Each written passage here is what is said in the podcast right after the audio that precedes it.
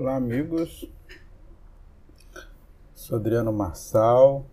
Sejam bem-vindos ao podcast Aguiar. E estamos aqui nesta série a respeito da história da Natividade, onde já apresentei para vocês uma série de perguntas a respeito da Natividade, com temas que algumas pessoas não conhecem muito bem, não se aprofundaram e também já falei para vocês a respeito das profecias que, que anunciavam a vinda de Jesus. E hoje vou falar para vocês a respeito do início do Evangelho de Mateus, que conta a história do nascimento de Jesus, só que ele conta iniciando falando a respeito da genealogia de Jesus. Logo no primeiro capítulo do livro, ele inicia falando dessa genealogia de Jesus. Bom, e hoje eu vou falar especificamente desta genealogia que está no Evangelho de Mateus. Primeiro, por quê? Né? Por que falar da genealogia? O que ela tem de importante? Em geral, esse é um trecho da Bíblia que muita gente passa por cima, porque ou acha chato, não, não acha legal, acha que não tem importância nenhuma, para que estudar isso? É um monte de, de nomes. E muitas vezes, para você saber quem são todos esses nomes, assim, você tem, teria que, para cada nome, estudar uma biografia diferente. Isso acaba sendo meio chato, as pessoas passam por cima disso e, e dão pouca importância para esse aspecto. Em geral, só lembro de dois detalhes assim dessa genealogia. Um é que Jesus é um judeu, né? E que ele é descendente de Davi, porque isso constava nas profecias e isso tá bom, né? O fato dele ser descendente de Davi, essa genealogia só demonstra isso. Porém, essa genealogia, como está em Mateus, ela contém muitos ensinamentos e ela a gente pode ver que ela, na verdade, ela é um gênero literário, ela, ela é uma forma de narrativa, uma forma de explicação, uma forma de narração, vamos dizer assim. Né? E, e por que, que, eu vou, que, eu, que ela é uma forma de gênero literário? Que ela não pode ser levada ao ponto do como se ela estivesse sendo uma biografia ou uma historiografia. Ela é uma genealogia é, teológica e não simplesmente uma genealogia histórica. Ele não está falando disso. Ele tem uma mensagem aqui que ele quer transmitir. Uma não, algumas mensagens que ele quer transmitir. E por isso ele coloca essa genealogia logo aqui no começo. Então vou destacar os pontos principais da genealogia. Que se eu fosse falar de cada um dos personagens, é, ao todo, ele cita aqui, ele fala de 14, 14, 14, né? 14 personagens em, em em momentos distintos, então isso já daria horas e horas de estudo, né? Mas então vou falar dos pontos principais e de, e de alguns desses personagens e por que eles aparecem aqui. Primeiro, vamos falar um pouco sobre Mateus. Mateus ele, ele era um, um publicano, um cobrador de impostos que tornou-se um dos apóstolos de Jesus. E algo que, que, que, alguns estudiosos das Escrituras e da Bíblia apontam, que quando se fala assim, Evangelho de Mateus, não quer dizer necessariamente que o Mateus, enquanto Jesus estava lá, ele estava fazendo anotações, e com isso gerou esse Evangelho, ou que o próprio Mateus, mesmo posteriormente, tenha escrito esse Evangelho. O que, o que se tem é que o escritor do Evangelho de Mateus, né, Provavelmente ele é um discípulo de Mateus ou de um discípulo de um discípulo de Mateus que dentro dessa linhagem, ouvindo as histórias de Mateus, ouvindo os ensinamentos de Mateus, escreve esse evangelho. Então, provavelmente esse escriba aqui, esse autor, ele pesquisou, ele procurou, ele era um judeu, é muito provável que ele seja um judeu, e ele vai procurar dentro das, dos registros daquele povo os, os descendentes é, de Jesus, né? os ascendentes de Jesus, melhor dizer. Então, o primeiro ponto a ser destacado, que a genealogia começa assim: genealogia de Jesus Cristo, filho de Davi, filho de Abraão. Filho de Davi por quê? A gente já viu nas profecias que havia uma promessa de que o trono de Davi não se extinguiria, ou seja, de que o Messias seria um descendente de Davi. E filho de Abraão, por quê? Isso, isso diz que Jesus era um judeu. Isso aqui tinha uma mensagem bastante forte. Só essa pequena frasezinha, filho de Davi, filho de Abraão, já indicava algo bastante forte, que o rei que governava Israel na época em que Jesus estava lá, o rei Herodes, ele não tinha essa linhagem. Ele era um idumeu. Então havia uma profecia de que os reis de, de, de Israel, os reis legítimos, deveriam ser é, filhos de Abraão, ou seja, descendentes do patriarca Abraão, coisa que o Herodes não era.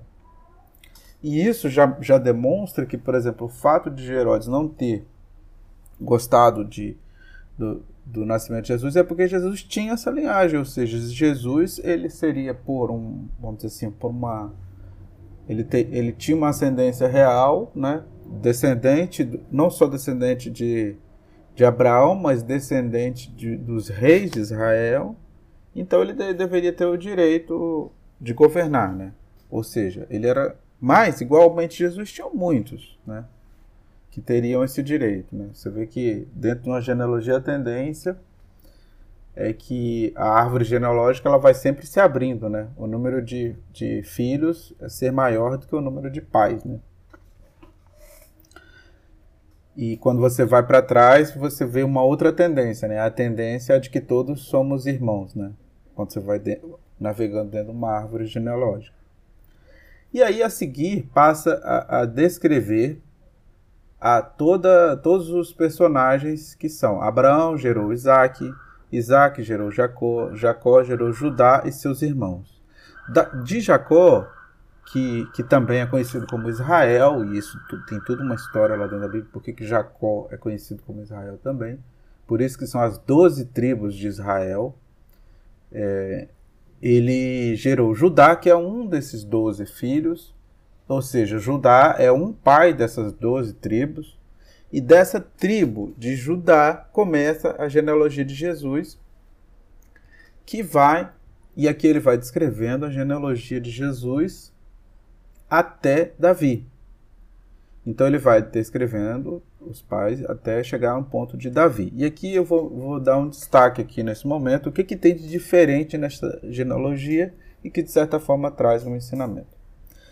Existe uma visão assim meio romantizada dessa genealogia, algumas pessoas têm, de que é, todas as pessoas que estão aqui são de alguma forma santos ou heróis ou alguma coisa assim. E não necessariamente é assim.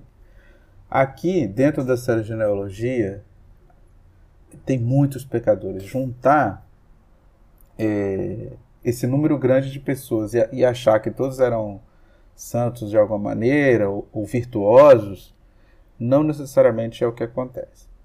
E aqui o, o, o, autor do texto ele coloca uma coisa que é extremamente rara para ter numa genealogia dados os costumes judaicos daquela época, que é o que? Ele cita quatro, é, quatro mulheres antes de, antes de falar de Maria, né? Ele cita quatro mulheres. Isso é extremamente incomum. Em geral, na genealogia só aparece o nome dos homens, né?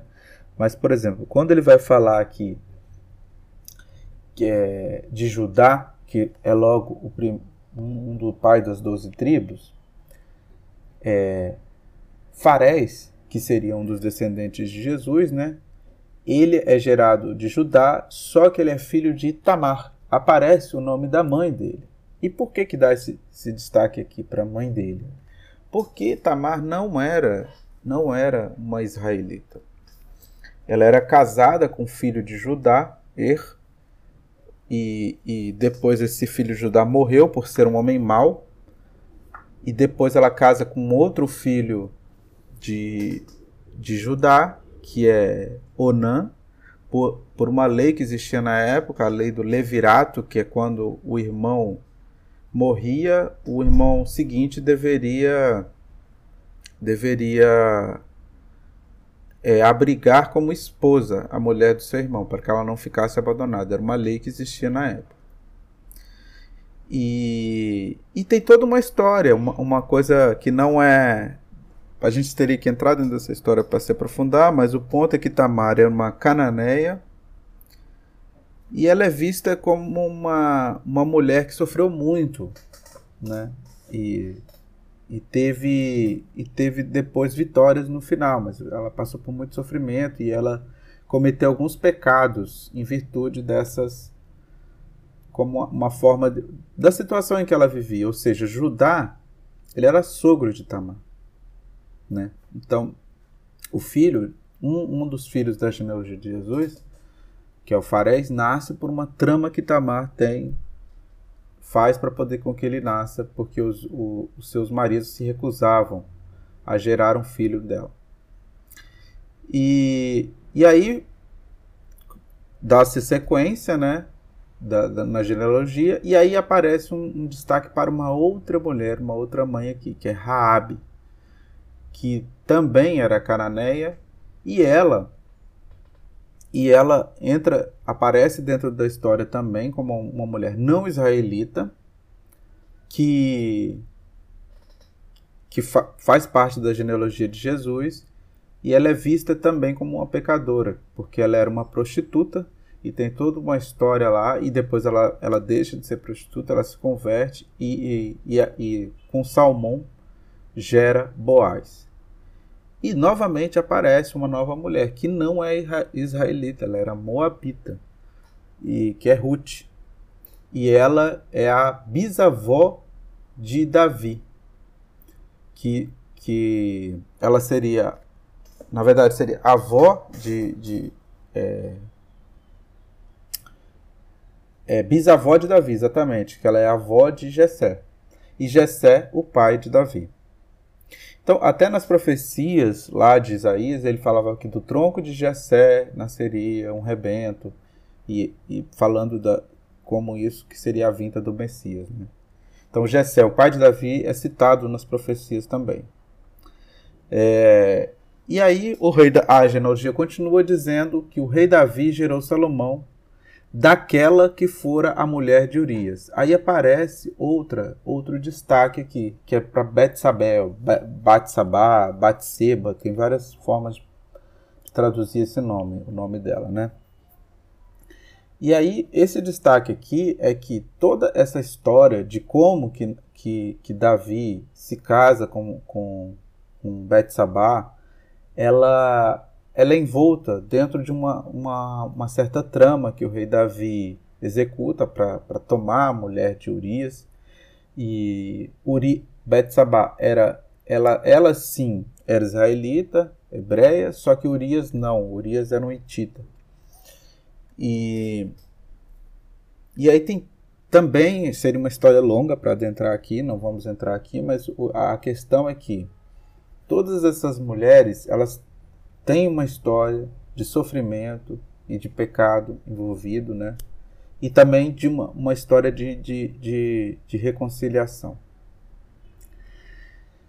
Outro ponto que, que a gente chega aqui, né? A, a genealogia continua a partir de Salomão. E Salomão, em alguns momentos da Bíblia, existe uma certa a visão de que Salomão também era um rei pecador para alguns judeus existe essa visão, mas para outros não. Para outros isso não se deu.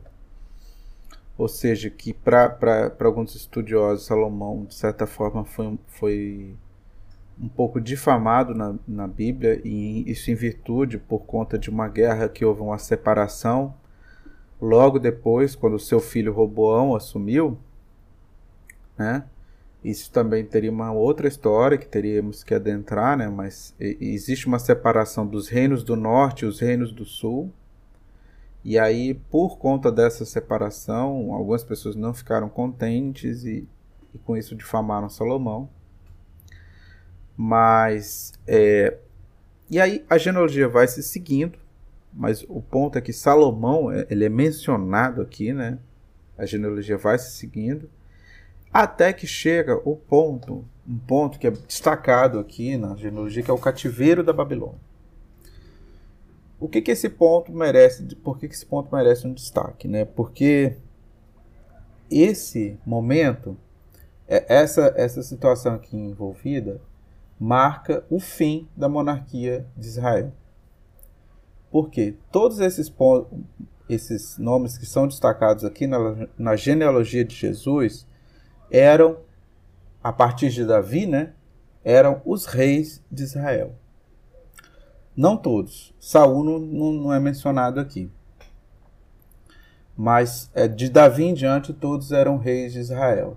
E até aqui, nesse, nesse, nesse momento onde acontece o cativeiro da Babilônia, é, os reis, é, houve guerras contra o Egito, que acabou o é, reis sendo exilados no Egito, depois houve a guerra contra a Babilônia, que, que, que perderam. O templo é destruído nessa guerra da Babilônia, o templo que foi construído por Salomão, que, que esse templo aparecia dentro da profecia, dizendo que Salomão construiria o templo e que a casa de Davi duraria, seria eterna. Né? E, a, e aí, com o, o, o cativeiro da Babilônia, que é o momento em que é, se finda a monarquia, né? Porque que a monarquia se finda no, no, no rei Zorobabel, né? Não, minto. É Jeconias, né? É, e aí finda-se essa, essa época dos reis, é, a monarquia de Israel. E aí, a, a, partir daqui, o que é descrito não são os reis de Israel, porque não tem mais rei em Israel. Só que são todos descendentes de rei. Então, por, por isso se diz que essa genealogia, segundo Mateus, seria a linhagem real de Jesus, ou seja, a linhagem dos reis de Israel. E aí ela, ela vai seguindo, né? Tem todos os, os os personagens até chegarem José, esposo de Maria, do, da qual nasceu Jesus, que é chamado Cristo. Aí aparece a quinta mulher que é citada na genealogia, que é Maria. E aqui em Maria se vê uma mudança. Ou seja, enquanto as mulheres eram citadas lá, é, exemplificando que a, mesmo elas sendo estrangeiras, né, gentios, gentias, como os judeus falavam, aqui aparece uma mulher que é judia, que é Maria, e que ela tem uma santidade, né? Porém, na história de, de Maria, isso a gente vai se aprofundar mais lá na frente, quando a gente for estudar o proto-evangelho de Tiago, também tem uma questão ali envolvida, né? Não é uma coisa assim que, que é... A questão é de que a sociedade na, do, dos judeus, né, que se fosse olhar pela sociedade, pelas leis, to, não, nenhuma dessas pessoas, dessas mulheres, deveriam pertencer à linhagem do Messias, né? E o que, o que, que essa visão romantizada muitas vezes tem, que se esquece, é que Jesus veio salvar a humanidade. Né? Então, ele não viria é, assim, ele, ele é ele é o Messias apesar da sua genealogia. Ele não é o Messias devido à sua genealogia. Então, assim, porque a monarquia de Israel ela se extingue por conta de que os reis começam a fazer adorações a ídolos, a desobedecerem. Então, é, existe esse fim dessa monarquia. Aí aqui, dentro da genealogia, ele dá um destaque que ele fala: Portanto, as gerações desde Abraão até Davi são 14, desde Davi até o cativeiro da Babilônia, 14 gerações, e depois do cativeiro até Cristo, 14 gerações. E a partir desse momento ele passa a narrar o nascimento de Jesus. Bom, por que, que esse número 14 está aqui? Uma coisa que a gente vê logo, logo de cara, quando a gente confronta essa genealogia com os registros históricos do povo e com as épocas que cada personagem existiu, a gente vê o seguinte. Primeiro, o tempo, o 14 de, de Abraão até Davi, é um tempo e de Davi até o cativeiro da Babilônia é um outro tempo, mas eles são aproximadamente assim, a, a vamos dizer, um período próximo, algo em torno de 300 anos. Já quando, quando se vai aqui para o período do cativeiro da Babilônia até o nascimento de Jesus, aí é um período um pouco maior, em torno de 650, 700 anos. Ou seja, é, como que o número de gerações é o mesmo se os períodos históricos são totalmente diferentes, né? Ou seja, bem diferente o período que vai do cativeiro até, até Jesus. É um período muito mais longo. E, e aí você veria que não faz muito sentido isso, né? E por que, que ele dá esse destaque, né? 14 gerações até um rei, até Davi, e do, Davi até Babilônia, 14 e por aí vai. E, de, e de, do cativeiro até Jesus, mais 14. Primeiro, que uma coisa que a gente vê aqui. Uma.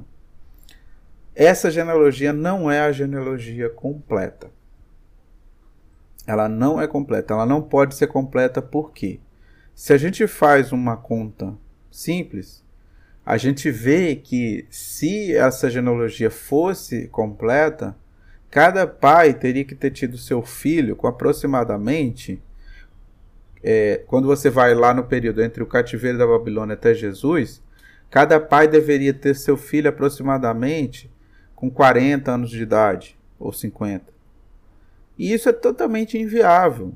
Naquela época, isso não acontecia de jeito nenhum. Seria. E, e, e ter o seu filho primogênito, né? Que é o destaque da, da genealogia. Então, assim.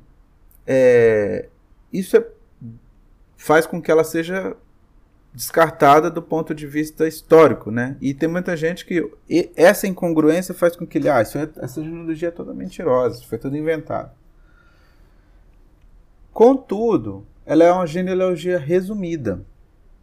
Ela, ele resume a genealogia porque ele, ele quer frisar esse número 14 no final, porque esse número 14 ele é um número associado e a um, a um personagem bíblico muito importante, que é o principal dessa genealogia quando ele está citando, que é Davi. O nome de Davi em hebraico, se você pegar as letras em hebraico, são, são, são três letras em hebraico, e lá no hebraico, o, as letras, assim como no, no algarismo romano, romano, as letras representavam números. Só que no, no, no hebraico era todas as letras representavam números. No algarismo romano, apenas algumas letras. É, você vê que essa, o nome de Davi em hebraico corresponde ao número 14. Então, o que, que ele está dizendo? Que Jesus é três vezes filho de Davi, três vezes o Messias, por conta desse número 14. Essa que é a mensagem, e essa é uma mensagem teológica. Não é uma mensagem diretamente vinculada à, à parte histórica. Então, quando ele afirma que Jesus é é descendente de Davi por essa, por esse número 14, 14, 14, ele está afirmando que Jesus ele é aquele Messias das profecias. Mas ainda tem dois pontos que hoje a gente não vai poder esclarecer, que a gente vai ter um esclarecimento maior se a gente estudar o Evangelho de Lucas, que lá também tem uma genealogia, e aí a gente vai ver como é a genealogia completa, né, com, com, com todos os personagens. E, e, e, já lá na genealogia de Lucas existe um outro destaque, uma outra, uma outra questão e que a gente vai estudar melhor lá. Mas há um ponto aqui que chama atenção, que eu já vou deixar as perguntas aqui no ar. E aí depois, quando a gente for lá estudar a genealogia de Lucas, a gente vai encontrar as respostas. A primeira é o seguinte: essa genealogia ela é de José, destacadamente de José. José era um descendente da família real de Davi. Então, ela é nitidamente marcada como a genealogia de José. O fato de ser a genealogia, a gente pode dar ao atributo que é a genealogia de Jesus, por ser de José, e José, no caso, era o esposo de Maria. Ou seja, do ponto de vista das leis judaicas, sim, legal, porque José era o pai de, de, de, de, de Jesus para os efeitos aqui terrenos. Né? Isso é um ponto. Outro ponto é que existia também uma outra profecia, que ela, devido a isso que eu falei, das idolatrias dos reis, de alguns reis, que cometeram pecados gravíssimos, eles, de certa forma, mancharam essa linhagem. E aí havia também uma outra, uma outra profecia que para os judeus era válida de que findaria-se a monarquia de Israel, ou seja, praticamente algo muito contraditório à profecia original de que o trono de Davi não se extinguiria. E que também daquela linhagem dos reis de Israel, essa linhagem que, que levou ao cativeiro da Babilônia, que findou com a monarquia, e deste, dessa descendência de reis, o Messias não viria. Ou seja, aí gerou um fator complicador. Porque a gente pode ver que a, linhagem até José, né? Então, ou seja, dessa linhagem aqui o Messias não, não, não, não nasceria. E por que então que essa linhagem está aqui? Ou seja, alguém que conhecia as duas profecias olharia para isso e diria: olha, não, isso aqui não pode ser a genealogia do Messias, porque tá aqui esses reis, todos esses reis pecadores, é, que é, o rei Jeconias, Roboão, para algumas pessoas Salomão também, né? Ezequias, é, Ezequias não, Ezequias já, já não era. É, por que, que esses reis estão aqui? Então, é, dessa, dessa, dessa linhagem está vindo o Messias, né? Então, novamente, lá no Evangelho de Lucas a gente vai estudar por que, que a genealogia de Lucas é totalmente diferente e ela é dita a genealogia de Jesus também. Totalmente não, né? chega um ponto que as genealogias elas são iguais, a partir de um determinado ponto elas ficam diferentes. Ou seja, como que concilia essas duas profecias? A primeira, de que o, o, o trono de, de, Davi, ou seja, a dinastia de Davi, é, não se extinguiria, o legado de Davi, podemos dizer assim, não, não se extinguiria, e de que essa profecia ela estava incluída Salomão, que ele iria construir o templo e que este legado não se extinguiria. E como conciliar com o fato de é, essa genealogia ser incompleta, não ter todas as gerações e também a outra profecia de que não haveria o rei, o rei não viria de ser descendente dos monarcas de Israel por conta dos seus pecados. Então, quando a gente for estudar a genealogia segundo Lucas, né, que está lá no capítulo 3 de Lucas, a gente vai ver primeiro a diferença do estilo de Lucas ao escrever genealogia, que é diferente do estilo de Mateus. Lucas não cita as mulheres, Mateus cita porque provavelmente nessa linhagem, nessa linguagem que aqui no Evangelho de Mateus quer repassar, é que Jesus é o Messias, apesar de, de em sua genealogia, na história de seus pais, terem pecadores. E vamos também ver é, como que é esse, o que que o estilo que Lucas está mostrando ali, o que que ele quer na verdade transmitir e responder algumas dessas perguntas e as principais explicações. Eu vou dar mais de uma explicação por que que as genealogias são diferentes. Então aguardo vocês para a gente depois estudar a genealogia segundo Lucas.